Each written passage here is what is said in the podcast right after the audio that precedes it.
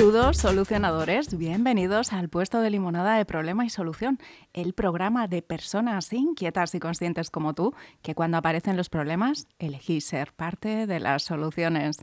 Soy Ana Gaer, ya sabes que disfruto poniendo mi talento al servicio de que brille el tuyo y que puedes conectar conmigo en mi rincón en redes de Enciende tu talento y que también tienes a nuestra psicóloga y escritora favorita, Alicia Begorri, a la que puedes encontrar en Begorri Alicia. Nos encantan las historias. Mucho antes del cine y del streaming, ya nos las contábamos unos a otros alrededor de un buen fuego, arropados por las estrellas. Sea cual sea tu tipo favorito de historia, cotidianas, románticas, fantásticas, cómicas, todas tienen algo en común, un desenlace. Por muchas vueltas que den, por fascinantes que sean, todas las historias se terminan. Hay finales felices y también tristes. Los hay cerrados y abiertos, abruptos y esperanzadores. Cada uno de nosotros somos protagonistas de nuestra propia historia, entrelazada con la de muchos, muchos compañeros de viaje y sus relatos. Y cada una de nuestras historias tiene un último acto que aún está por contar. Te avisamos de que este puesto de hoy es solo para valientes, para atrevidas, para personas dispuestas a reconciliarse y lucir canas y arrugas cuando llegue el momento. Así que solo si te sientes con las ganas y el coraje, te invitamos a que nos acompañes para hablar de finales memorables. ¿Te atreves? Pues si te atreves, los grandes retos se llevan mejor en buena compañía y para ello contamos hoy como es habitual, con la de nuestra compañera Alicia, que además, como ella es escritora y de contar historias sabe un rato, pues seguro que tiene que contarnos muchas cosas sobre cómo darle forma a buenos finales. Bienvenida, Alicia. Hola, Ana. No sé si estás preparada. Estoy muy preparada porque este limón de María está, bueno, va a ser muy, muy interesante. Eh, no me cabe duda. Yo estoy aquí, que estamos ya en el aire y dices, wow, eh, estoy un poquito en bragas. Así que vamos a escuchar a, María, nuestra protagonista de hoy, y este limón que, nos propone y, que yo digo, pues eso, es que me ha pillado ahí como me ha pillado, así que que sea lo que tenga que ser. vamos a escucharla.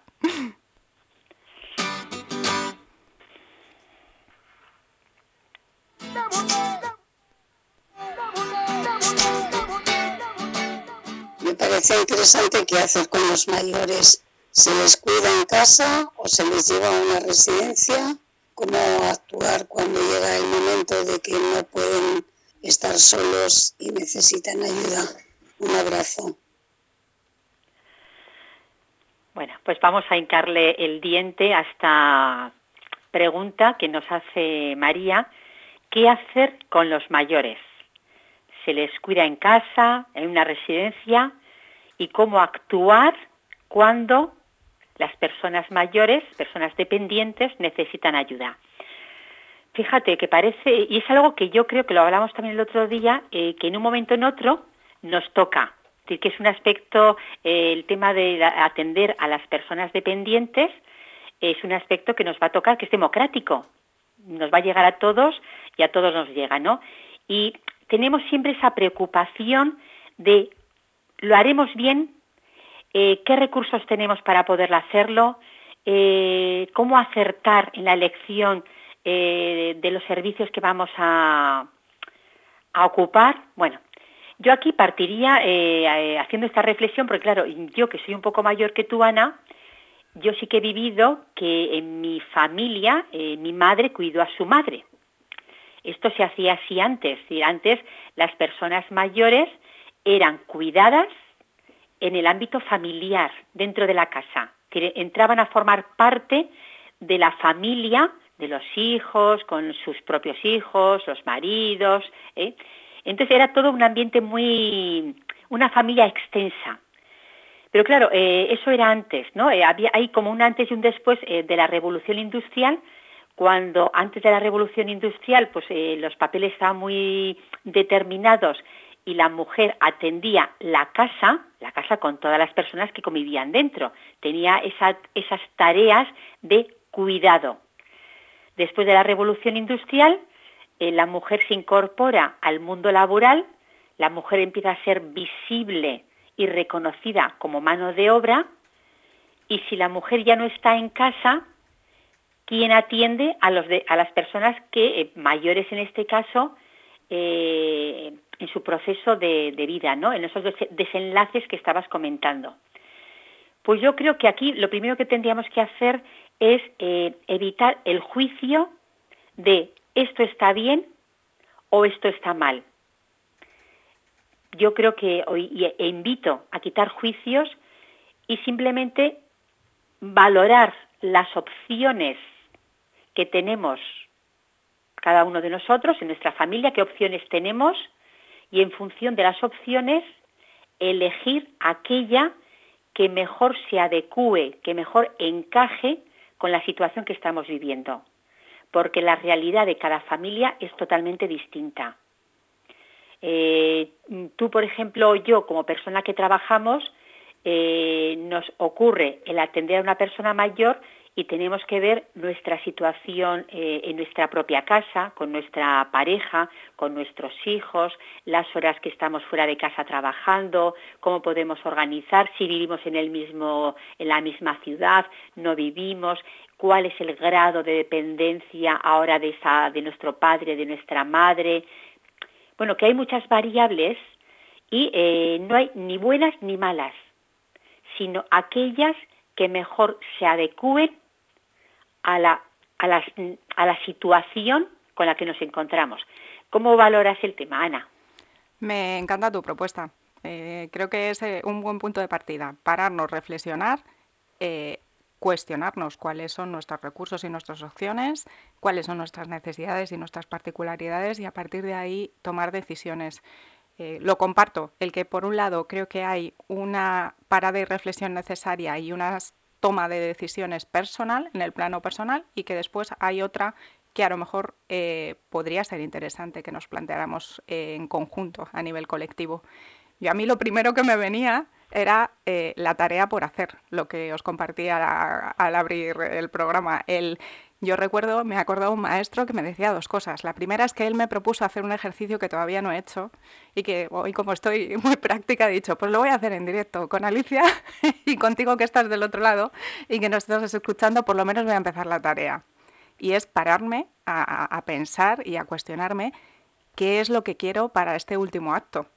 Porque al final dices, puede que nos toque irnos de manera repentina y fulminante, pero si no, ya sabemos que, el desenlace de una manera u otra eh, lo vamos a vivir todos y que hay una parte de circunstancias que no van a estar en nuestra mano, que no las vamos a elegir conscientemente y directamente, que solo vamos a elegir la parte que nos corresponde y que nos toca, que es cómo vamos a responder a todo eso que vaya entrando en nuestra obra de teatro, en la historia de cada uno.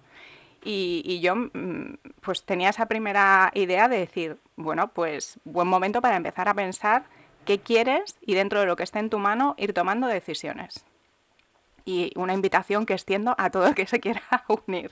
Y también me acordaba de otra cosa que él me decía, este maestro, que decía, bueno, traducido un poco a nuestro lenguaje limonero y, del puesto, eh, pues venía a decir que otros ya exprimieron el limón que tú tienes enfrente que no hace falta que reinventemos la rueda constantemente, porque eh, normalmente las situaciones y los retos que vivimos los seres humanos, pues ya ha habido otros que han pasado por el punto del camino en el que estamos y que han encontrado ya y que han hecho sus propias propuestas. Entonces, justo ha coincidido que hace muy poquito eh, he visto un documental eh, sobre Paco Roca, que, que, es un artista gráfico que tiene una novela que se llama Arrugas, una novela gráfica, que fue, bueno, pues ha ganado eh, premios como el Premio Nacional del Cómic en 2008 y que a partir de esa novela eh, se ha hecho una película animada que también pues ganó dos Goyas. Eh, la película es de Ignacio Ferreras del año 2011. Y yo decía, digo, ostras, pues ni me he leído la novela ni he visto la película y justo la propuesta de Paco Roca es, es, es esta reflexión. Él a partir de la historia de eh, la situación de un amigo suyo, del padre de uno de sus amigos, pues empezó a investigar para hacer esta obra, y porque él dice una cosa muy interesante, ¿no? que él dice, yo me comprendo a mí, me comprendo la vida a través de mi, bueno, pues de la expresión creativa y del dibujo. y, él para entender esta situación que estaba viviendo, que era, he conocido al padre de mi amigo, que ha sido un señor intelectual, culto, activo, y que de repente le veo en esa fase de declive y veo mm, a los retos a los que se está enfrentando mi amigo y a los que se están enfrentando todas las personas que son miembros de esta familia, pues de repente le despertó un montón de preguntas, un montón de emociones que, bueno, pues que le encontró por lo menos ese espacio de reflexión, además de una manera bonita a través de su creatividad. Y yo dije, bueno, pues buen momento para recuperar, eh, recuperar estas obras que yo tengo ahí eh, previsto, ¿no? darles un espacio para ayudarme en esta reflexión de qué es lo que quiero yo para mí, porque me da igual que ahora tengas 15 años, que tengas 20, que tengas los que tengas, es que es algo que vamos a vivir indirectamente y directamente. Vamos a ver envejecer y despedirse a las personas que más queremos y que más nos importan en la vida y vamos a pasar por ahí en primera persona. Entonces, es cierto que nunca nos viene bien, es algo que no suele ser eh, trending topic, no suele estar en tendencia y no suele aparecer dentro del marketing, la publicidad y todas estas cosas que nos resultan, ¿no? Como, eh, a ver, mi prioridad ahora en este momento. Pero es parte de la vida, es un proceso completamente natural e inevitable de momento por lo que sabemos. y creo que no está de más que vayamos eligiendo conscientemente cómo nos apetece vivirlo, dentro de eso, de la parte que nos queda a cada uno en nuestra mano. Qué bonito esto que vas apuntando de reflexionar y sin embargo eh, todos sabemos que va a llegar el final y la pregunta sería, ¿y por qué no nos paramos a reflexionar y a un poco a diseñar cómo lo queremos, eh, sabiendo que, que vamos a llegar ineludiblemente? Pues yo creo que nos da a todos miedo el pensar que esto va a llegar.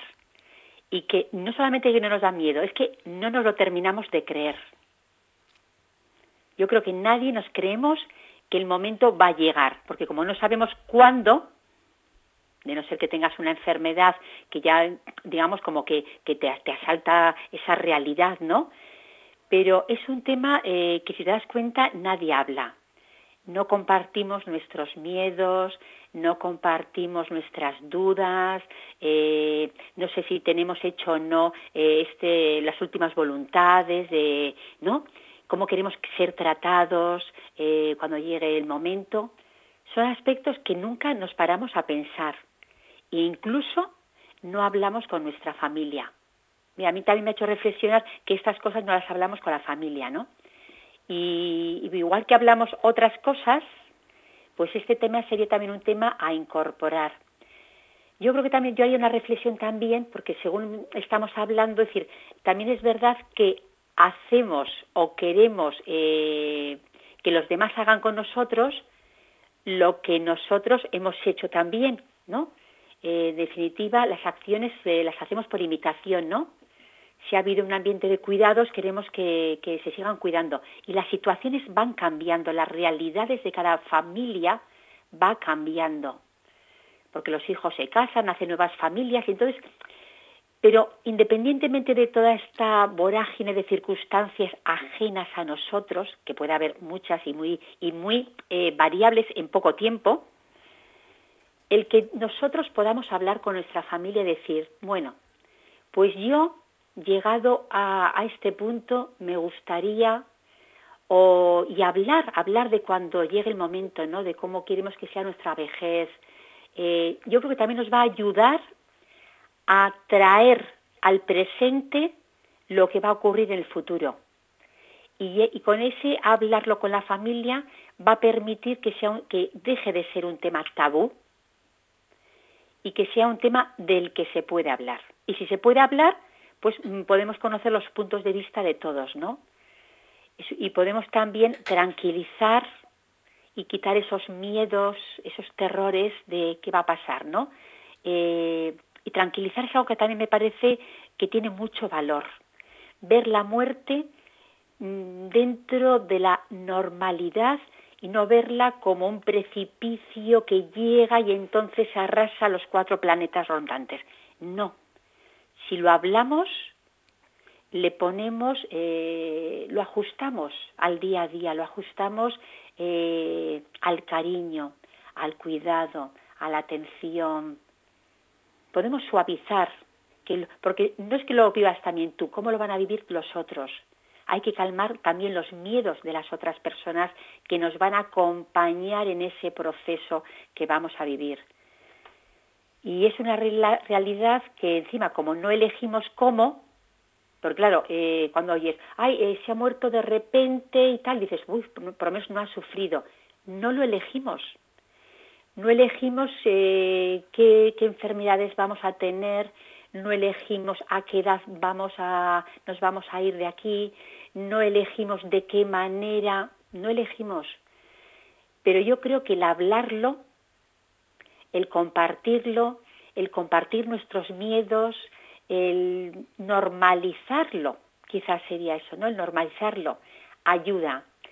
Y otro apunte que haría sería que a la hora de irnos, irnos con la mochila lo más ligera posible. ¿A qué me refiero?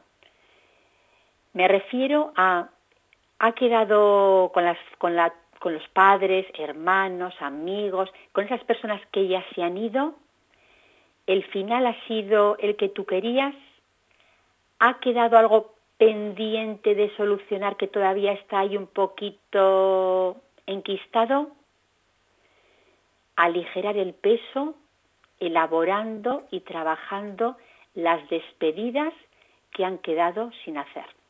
¿Qué te parece, Ana?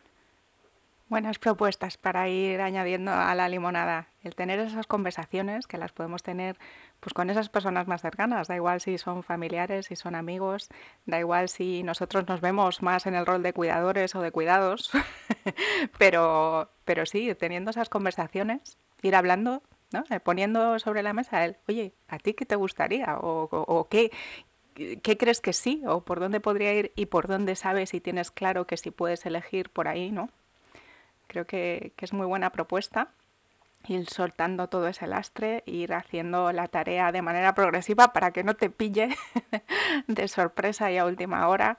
Eh, bueno, y también es lícito, porque cuando yo he visto también por mi experiencia que cuando se propone esto, hay quien eh, opta y cree que la planificación es fantástica y fundamental y creo que la planificación, la mayoría de las personas la limitan simplemente a la parte del patrimonio, a la parte económica, material, em, y nos quedamos ahí en los planes de pensiones y en el testamento.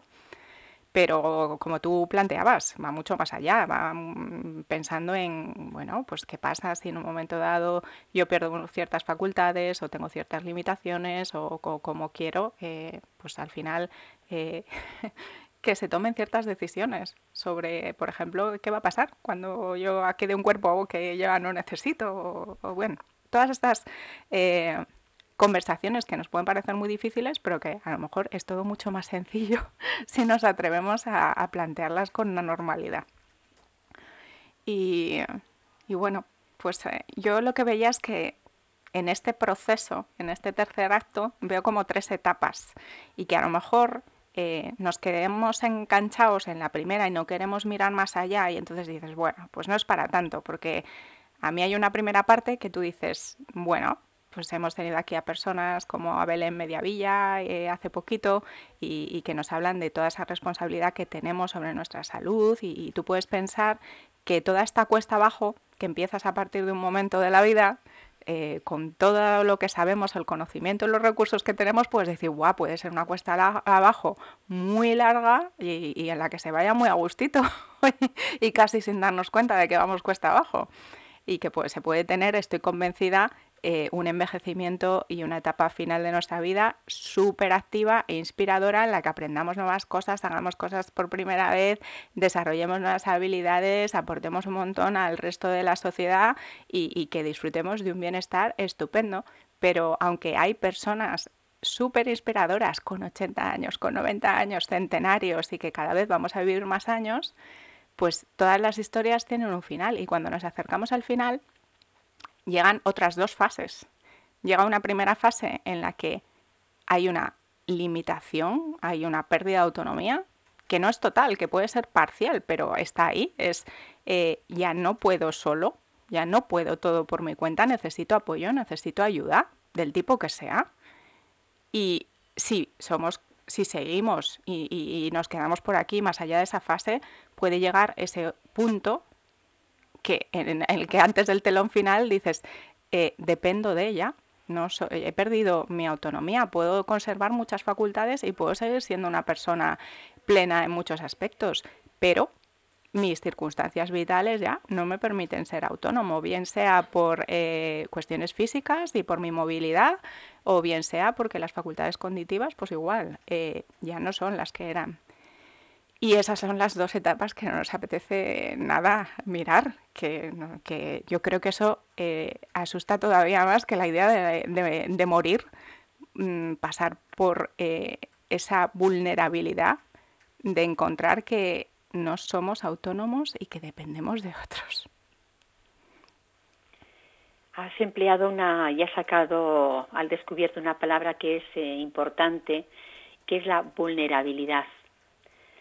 Porque siempre en el desarrollo de nuestra vida siempre hemos ido a, estar más capacitados, ¿no? A, hacer mejor desempeño de las cosas, más autónomos. Eh, y luego, claro, este declive eh, nadie se apunta a este declive, porque ¿quién quiere ser eh, vulnerable porque tenga limitaciones funcionales o cognitivas? Claro, nadie se apuntaría a este carro. Y sin embargo, la vida puede transcurrir por ahí, ¿no? Aceptar que podemos ser vulnerables, pues es difícil, porque siempre hemos sido eh, los garantes de, ¿no? Eh, somos los responsables de la familia, somos los cabezas de familia, somos, somos, y de repente admitir esto, pues lleva un trabajo personal que también si lo hacemos eh, con tiempo y lo hacemos de forma adecuada, si nos preparamos, no solamente como dices, voy a dejar el testamento arreglado, voy a dejar las propiedades tal, voy a preparar las cuentas. Además de eso, que está muy bien hacerlo y hay que hacerlo, si nos vamos preparando mentalmente sobre las situaciones que pueden llegar, nos va a ayudar también a tener esa parte de aceptación de cuando llegue. A mí me parece que la palabra aceptación es una palabra importante porque cuanto más nos resistamos y hagamos una fuerza en contra de lo que de lo que ocurre, de esa enfermedad que nos llega tal tal, cuanto más nos resistamos, más eh, con menos energía nos quedamos, porque estamos empleando toda nuestra energía en frenar lo que es inevitable. Sin embargo, si lo aceptamos porque trabajamos nuestra mentalidad, crecemos en energía para aplicarla en estar lo mejor posible dentro de las circunstancias. A mí me parece que ese aspecto es muy importante. Y luego otra cosa que yo también valoraría interesante a la hora de, hacer esta reflexión y tener estas conversaciones eh, en familia, yo creo que también nos puede servir para que hablar de, del buen morir o de la buena muerte nos puede servir de impulso para vivir con más intención y con más plenitud el momento presente.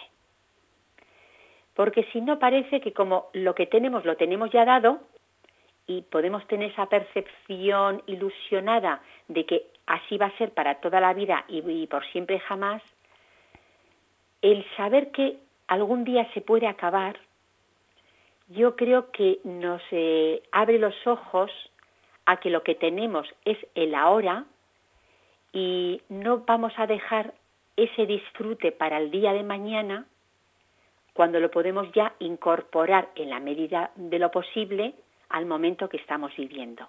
Es como abrir los ojos y decir, no todo es para cuando me jubile, yo soy, yo como estoy cerca también de la jubilación, oigo a muchas personas, cuando me jubile, cuando me jubile, ¿por qué vas a esperar a hacer aquello que ahora quieres si no sabes eh, cuándo va a ser el momento, ¿no? Igual no llegas, o igual si llegas. Entonces, eh, yo creo que ese pensar en el futuro nos transporta a que lo que tenemos es el presente y a darle como más valor y a vivirlo con más intensidad, teniendo, independientemente de la edad que tengamos, un propósito para vivir, porque el propósito da eh, es el carbón ¿no? de la chimenea es lo que da esa energía para independientemente tengamos 30, 40, 50, 60, 70, da igual, siempre tener un propósito, porque el propósito siempre eh, pone esa energía.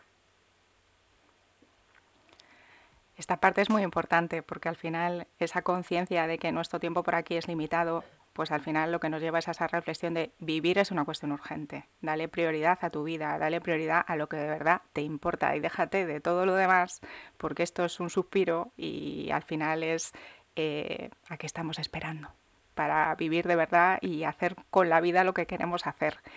y también quitarle mucho drama, porque es verdad que todas estas, eh, todo este último acto nos lo imaginamos lleno de, retos que se nos vienen grandes o para los que no nos sentimos preparados, de muchas experiencias que nos generan resistencia, que nos despiertan todos los miedos, todos los demonios y que no queremos acercarnos ahí para nada, lo vemos como un abismo, un precipicio.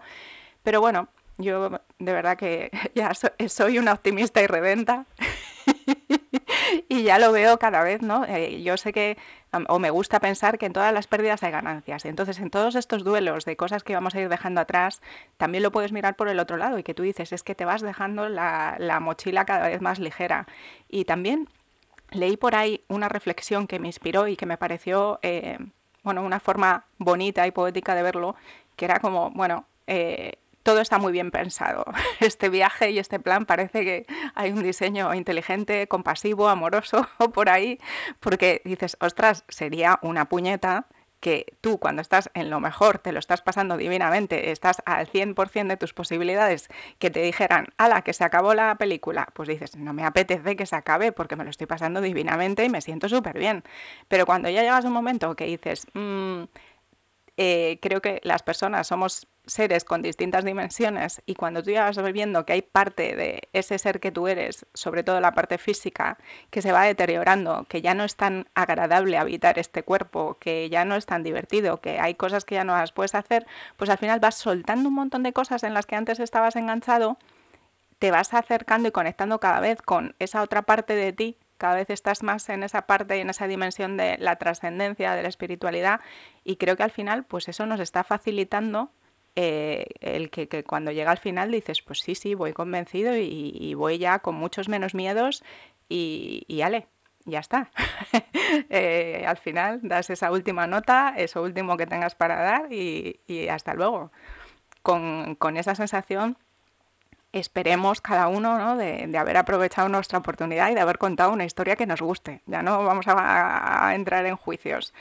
Pero bueno, pues esa reflexión de, de, sí, que todo esto nos recuerda el cómo queremos vivir y cómo nos queremos marchar y que hay una parte de planificar o no planificar si no nos da la gana, pero luego todos vamos a asumir las consecuencias de haber previsto ¿no? las cosas o de dedicarnos a improvisar cuando llegue el momento, pero pues creo que también hay una parte que nos la podemos llevar al plano colectivo que igual que mm, nos planteamos, como tú dices, el que nuestras sociedades han cambiado y han cambiado los roles y que antes todo esto pues estaba muy clara la solución porque eran eh, las mujeres dentro de una familia extensa o en las comunidades, estamos todos hay una, una solidaridad en comunidades más pequeñas, en entornos rurales en los que, bueno, pues nos echamos una mano unos a otros y al final efectivamente las personas se las cuidaban en casa pero ¿qué pasa ahora? Que en la que ya no hay una tasa, excepto en África, la tasa de natalidad está por debajo de la tasa de sustitución eh, y, se, empieza a hablar de crisis de subpoblación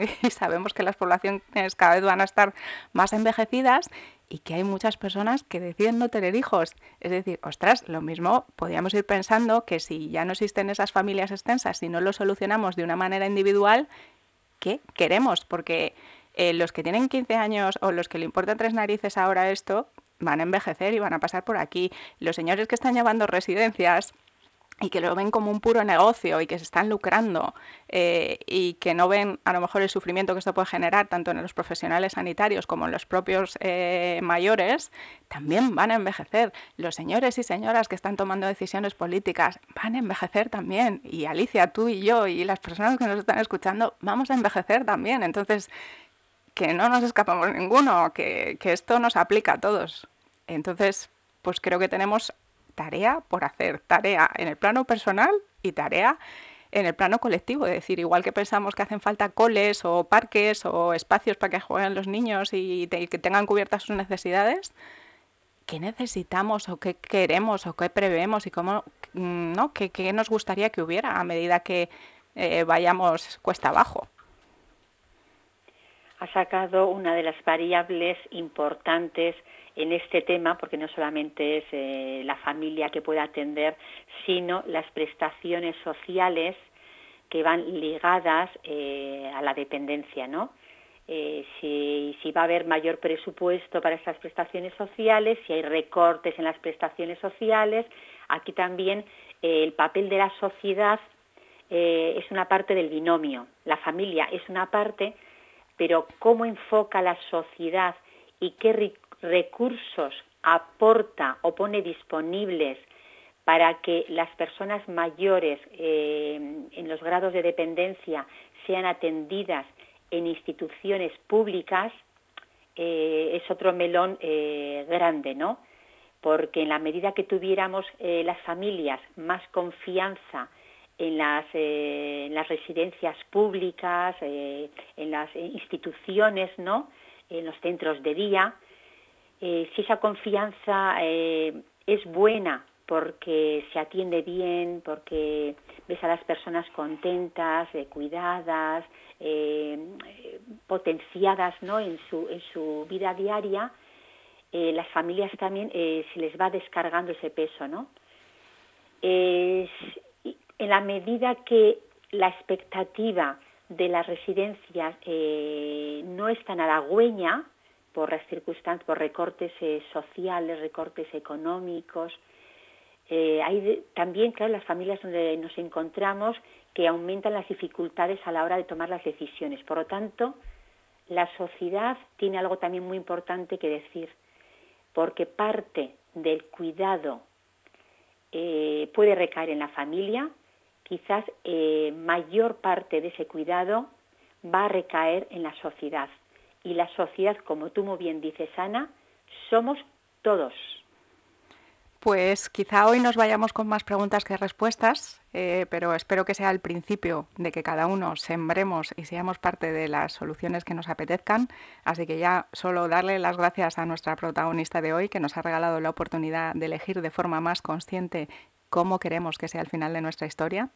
Darte las gracias a ti, Alicia, porque para mí estas limonadas eh, rejuvenecen por lo menos la parte del espíritu.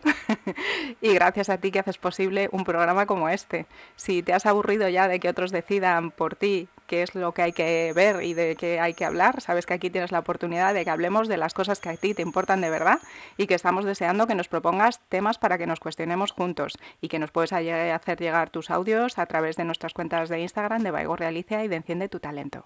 Y ya sabes que puedes amargarte o puedes ser mejor. Viviter o viveter. Si quieres cambios a mejor, tenemos una cita todos los miércoles a las 5 de la tarde en lgnmedios.com. Adiós.